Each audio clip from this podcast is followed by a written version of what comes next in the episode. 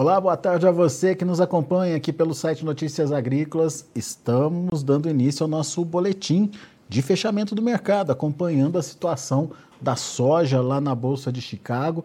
Terceira sessão seguida de alta aí, e alta até importante, de 10, 15 pontos nos principais vencimentos. A soja, portanto, trabalhando de forma positiva, milho nem tanto, com alguns vencimentos ainda no vermelho, e o trigo também ficando aí uh, no vermelho hoje.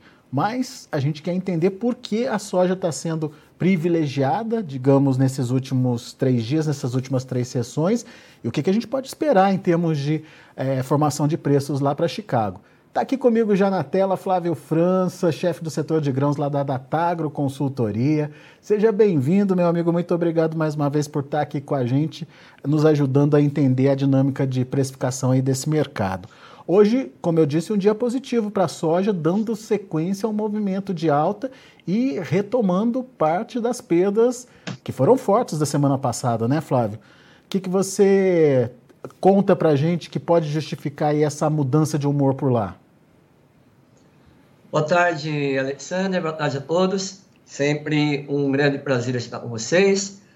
É, olha, é, vamos, vamos, contextualizar o, o, processo. Né? Nós tivemos um movimento de queda pronunciado, é, soja, é, complexo soja, né, no geral, também milho e trigo, e provocado pelo, por uma questão financeira, né, a saída dos fundos de investimento, aí pela, pelo aumento da aversão ao risco. Né? O mercado financeiro está bem temeroso de que o mundo esteja caminhando para uma recessão aí econômica, uh, provavelmente a partir já do final do ano ou uh, início de 2023, né?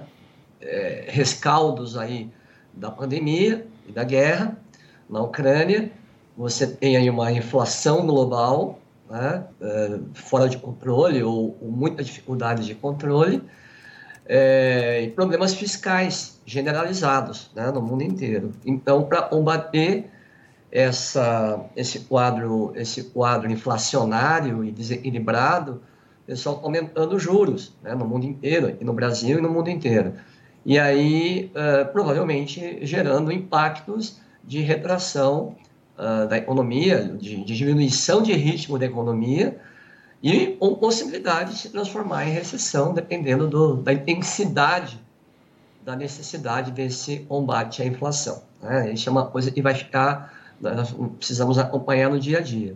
Então, uh, há um movimento de financeiro complicado no mundo, então o pessoal saiu das commodities agrícolas, porque são ativos de risco, e Uh, e essa, esse quadro, esse pano de fundo econômico não, não tem solução de curto prazo. Né? A gente continua com os problemas e não dá para dizer que não possa piorar ainda um pouquinho mais. Né? Não dá para dizer que, que ainda estejamos no fundo do poço em termos econômicos. Isso não dá para dizer. Né? Então, é, provavelmente tem mais buraco pela frente aí, em função dessa gravidade que a gente vive no mundo de, de de surto inflacionário e, e descontrole das, da, da, dos gastos públicos. Muito bem. Uh, também como, como parte dessa, dessa queda recente, a, a, o reequilíbrio nos preços dos óleos vegetais. Né? Uh, tivemos uma disparada uh, nos preços dos óleos vegetais por conta das perdas no óleo de soja, perdas no óleo de girassol, né? a, com os problemas da guerra, uh, problemas na, diminuição de área, produção da canola e também dificuldades no óleo de palma. Né? Então, isso explodiu os mercados de óleos vegetais, eles estavam meio fora do eixo dos outros produtos do complexo grãos. Uh, uma melhora da colheita na, na, na Indonésia, na, na, na, Malásia, o óleo de palma caiu e aí puxou os demais óleos e, e também o óleo de soja. A gente também foi um influenciador para a queda do, do, do, da soja recente. Bom, posto esse pano de fundo né, de, de queda, agora a gente passa para entender por que voltou a subir, né? voltou a recuperar uh, os grãos nos últimos dias, especialmente a soja. É, isso está relacionado, relacionado, Alexander, principalmente com a piora nas condições das lavouras nos Estados Unidos. Né? Foi, essa foi a segunda semana de, de, de piora nesses números. É, em, em, duas semanas, esse, ah, o percentual, em duas semanas, o percentual em condições é, é, boas a excelentes na soja caíram, cinco, é, caíram de 70% para 65%, e no milho de 72% para 67%. Ainda é uma situação confortável, vamos, vamos colocar dessa maneira. Né? Não é o caso de termos uma perda de safra generalizada, não dá para falar isso. Mas acendeu o sinal de alerta do mercado, algo que já vinha falando, destacando, é, porque são duas semanas de piora.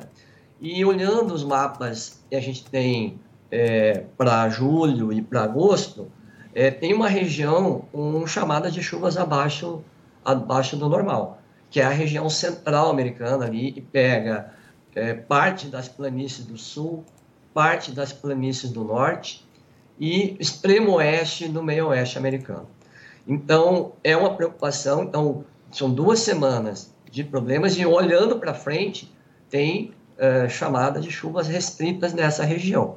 Portanto, são estados importantes de produção e, nesse momento, Alexander, é, e o mundo necessita de safras cheias no hemisfério norte e no, no hemisfério sul, né, para combater a, a escassez de, de, de, de, oferta gerada pela, pela guerra, é, qualquer, qualquer retração, qualquer diminuição de potencial produtivo é, é, é impactante no, no, nos preços, tá? Então, esse é, basicamente é o, é o plano de fundo essencial. Se pegar também, é, dá para a gente acrescentar também a expectativa para o relatório de amanhã. Né? Amanhã, dia 30, a gente tem o relatório de anual, né, de área americano, e, e aí o USDA vai nos, nos dizer qual foi a área efetivamente plantada de soja e milho trigo de primavera,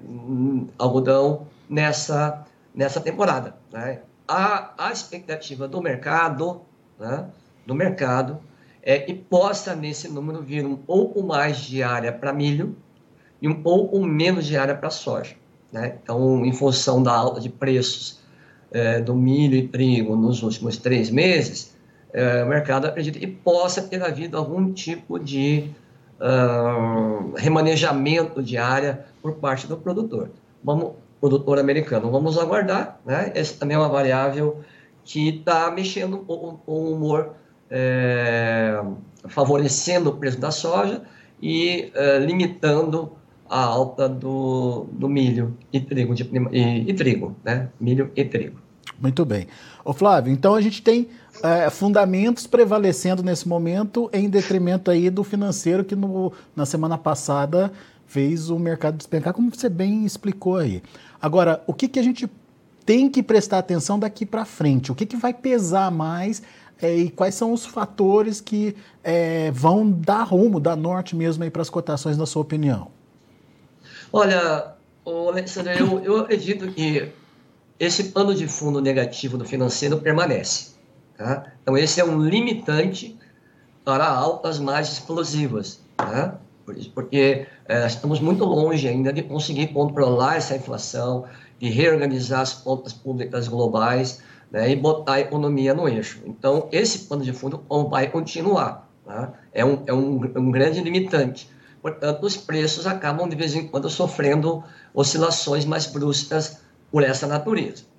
Por outro lado, a variável de fundamento central é a safra americana. Com a colheita da safra uh, sul-americana já virtualmente encerrada, só falta um pouco lá na, na Argentina, é, agora todo, toda a atenção do mercado está concentrada na, no, no clima para a safra nova norte-americana. Então a gente está entrando aí no auge do, do Eder Market é, norte-americano, que é o mês de julho, né? julho, ainda agosto, mas julho em especial.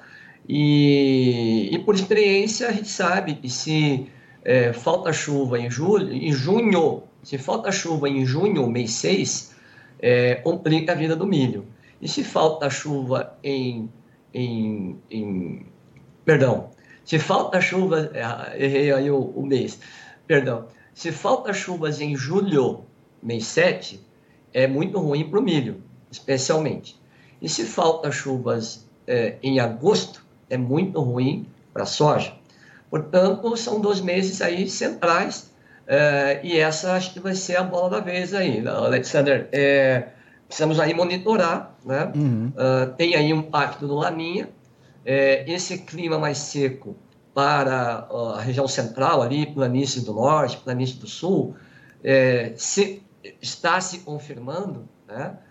ele aconteceria pelo terceiro ano seguido.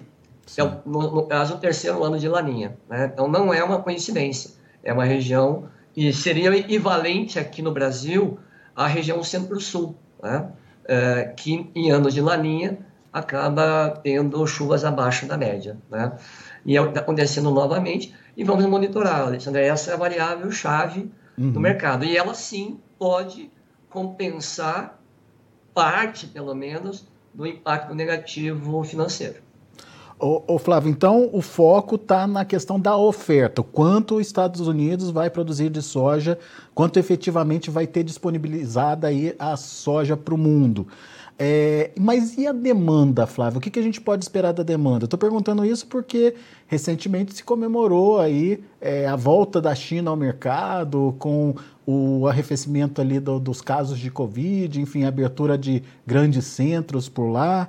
É, tem demanda nova para acontecer da China? Você acha que estava de alguma forma represada essa demanda que agora pode voltar ao mercado?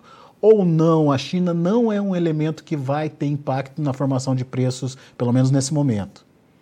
Não, ela tem sim. Né? Você, eu comentei brevemente ali naquela minha introdução, falando que uh, a questão da, da demanda, né? a demanda deu uma, uma arrefecida, né? então ajudou a, a limitar um pouco esse, essa alta de preços. É, e é isso, tem aí uma preocupação na China, é, uma, é um, um, um novo, um surto novo de, de, de Covid, então controles, lockdowns, então eles estão administrando essa, essa, essa movimentação e provocando, sim, impactos de diminuição das compras, especialmente aqui no, no Brasil. É, e, na, e, nos Estados Unidos também diminuiu. São duas ou três semanas aí com um ritmo bem baixo de compras. Mas eles vão voltar para o mercado. Né? É, não tenho nenhuma dúvida em relação a isso. Então, é, é importante a gente monitorar essa questão lá sanitária na China para ver se, se uh, o processo entra em controle uh, efetivo e, e, a economia chinesa possa ser retomada, retomar a sua atividade normalmente e, e o pessoal naturalmente voltaria para as voltaria para as compras, né? É, é, provável que vai acontecer nas próximas semanas, viu, Alexander? Mas daí, daí, Flávio, você acha que é uma volta às compras do produto americano que nesse momento está é, quase dois, dois é, centes abaixo do, do, brasileiro quando a gente compara julho com novembro, por exemplo? Ou ainda tem espaço para demandar soja aqui no Brasil? Olha, é, espaço tem, demanda tem uh, pelo produto brasileiro, né? tem interesse. Uh, o problema nosso no Brasil mais é a oferta mesmo. Como a safra nossa é, foi bem menor do que era esperado, inclusive em relação ao ano passado, a disponibilidade nossa é bem menor. Tá? Então, demanda por produto brasileiro tem, uh, e não tem é muita disponibilidade de oferta, já que a indústria está uh, uh, mantendo um padrão de preços aí é, próximos ou acima da paridade de exportação. Né? Então, está tentando segurar né, é, o produto internamente é, acompanhando a necessidade aí de produção de farelo e, e óleo. Né? Então, a impressão que a demanda tem aqui uh, o, o, o, impacto maior em termos. E aí retoma nossos prêmios, né? Com a China voltando a comprar aqui, é, a tendência é nossos prêmios voltarem a, a, a, melhorar um pouquinho. Caiu na semana passada, essa semana já subiu um pouquinho. Né? Então já apareceu, saíram alguns outros negócios, então começou a dar uma reativada. E especialmente também uh, buscar, tentar buscar também produto americano, norte-americano, que está no final, né? eles estão na, na entre safra deles, lá no auge da entre safra, então não tem muita oferta também, mas eles provavelmente vão começar a buscar também lá e isso repercutiria no mercado interno, no mercado Chicago. Muito bem. Agora, olhando basicamente aí para o Brasil, você já explicou o comportamento do prêmio. Semana passada foi, é, teve uma pequena queda, está se recuperando essa semana. A gente teve Chicago caindo bastante, mas a gente teve o dólar, é, que eu não sei até que ponto ele compensou aí essas perdas de Chicago e do prêmio. É, de alguma forma, os negócios por aqui continuaram ou travaram, Flávio? É, não, os negócios, os negócios travaram com a queda dos preços, né? É, ele chegou, é, se pegar ali, pegar os preços de, de é, no mês ali de, no mês de, de, ele caiu em abril, os preços caíram em abril e começaram a subir em maio. Mas se pegar os preços de abril, com os preços de hoje, tem uma queda aí grande, uma queda de em torno de 10 reais por saca. É, o, o, ainda de 10 reais é, por saca. Então ele chegou, ele caiu em abril, subiu em maio, junho, uh, mas ainda não recompôs aquele preço. Então, para que haja uma reativação mais volumosa de negócios, teria que buscar chegar mais perto daqueles números né, que a gente teve lá uh, no Porto, aí a 200 e pouco, interior do Paraná, Rio Grande do Sul, região sudeste, aí a 195, 197 reais, é, Porto a 200, 202 reais. Então, esses preços é mais ou menos o alvo do, dos produtores, né? Essa relação aí, se aproximando dessa relação, os negócios vão ser retomados. A gente não, não chegou lá ainda. O prêmio, o câmbio é, compensou um pouco, da, da, da perda em Chicago no, no, no Chicago e, e, prêmios, mas parcialmente. Né? Uhum. Então ainda não, não, não, não foi recomposto o, o padrão, que é mais ou menos a, o alvo do produtor. Né? Então, o produtor está na cabeça os picos do, do, do, mês de, de março, né? em pedacinho de maio, então eles estão naquele número, ah, 200, aquela famoso, famoso números redondos, né? Mágicos, né?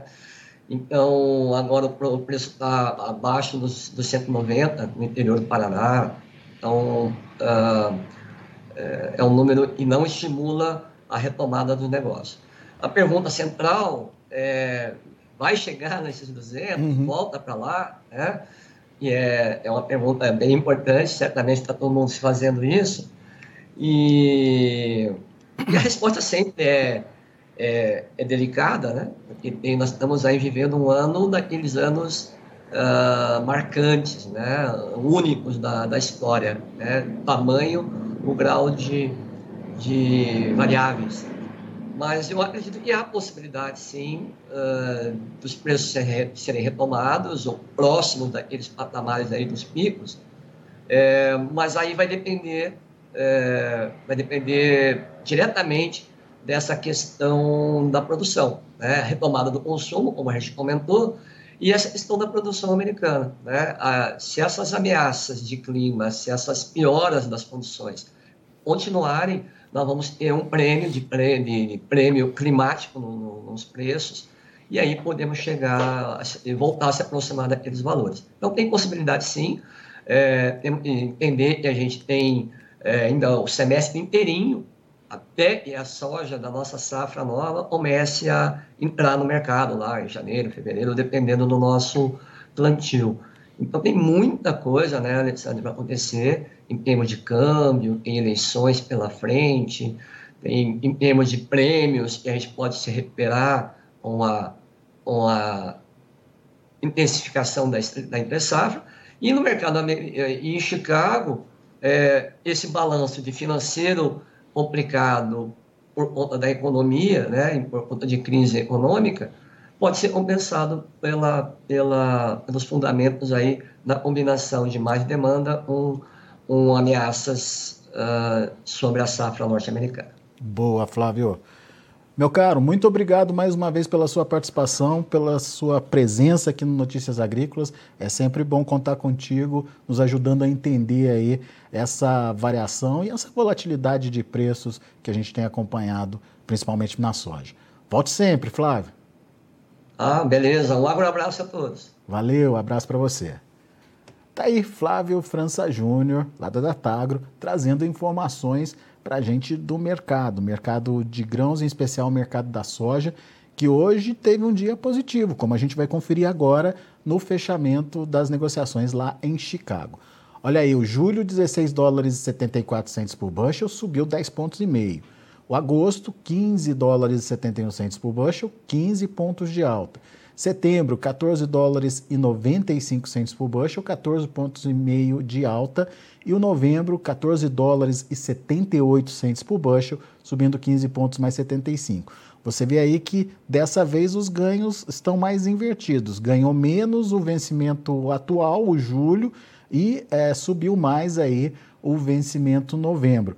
É, basicamente justificando isso que o Flávio falou, que o mercado trabalhou mais com fundamentos do que com o, a preocupação aí de uma recessão global nesse momento. Vamos ver o, tri, o milho, vamos lá. Olha aí, o milho na contramão acabou caindo aí nos vencimentos é, da safra nova, principalmente. Para julho, manteve o um movimento de alta, 10 pontos mais 75, fechou a 7 dólares e 70 centes por bushel. O setembro caiu, 5 pontos mais 75 a 6 dólares e 64 centes por bushel. Dezembro, 6 dólares e 53 centes por bushel, perdeu 5 pontos e meio. E o março, é, 6 dólares e 59 centes por bushel, uma queda de 5 pontos mais 75. Basicamente, uh, o mercado trabalhou com essa possibilidade de aumento de área no milho, como o Flávio citou para a gente na entrevista. Vamos, vamos ver lá o trigo. Trigo negativo também. Para julho, 9 dólares e 15 centes por bushel, teve uma queda de 15 pontos mais 75. A gente teve setembro fechando a 9 dólares e 30 centes por bushel, uma queda aí de 6 pontos. A mesma queda para dezembro, que fechou a 9 dólares e 44 centes por bushel. E o março, 9 dólares e 53 centes por bushel, fechando aí com baixa de 5 pontos e meio. Muito bem, ah, acaba de ser anunciado, portanto, ah, os novos números do Plano Safra. A gente está com ah, uma, uma transmissão ao vivo acontecendo aqui no site para você conhecer mais o teor eh, desses anúncios. São 340, quase 341 bilhões de reais destinados ao Plano Safra deste ano. Todas as informações já estão aqui no Notícias Agrícolas para você acompanhar. Combinado? A gente agradece a sua atenção, a sua audiência. Notícias Agrícolas, 25 anos ao lado do produtor rural. Participe das nossas mídias sociais no Facebook Notícias Agrícolas, no Instagram, arroba Notícias Agrícolas e em nosso Twitter, arroba Notiagre. E para assistir todos os nossos vídeos, se inscreva no YouTube e na Twitch Notícias Agrícolas Oficial.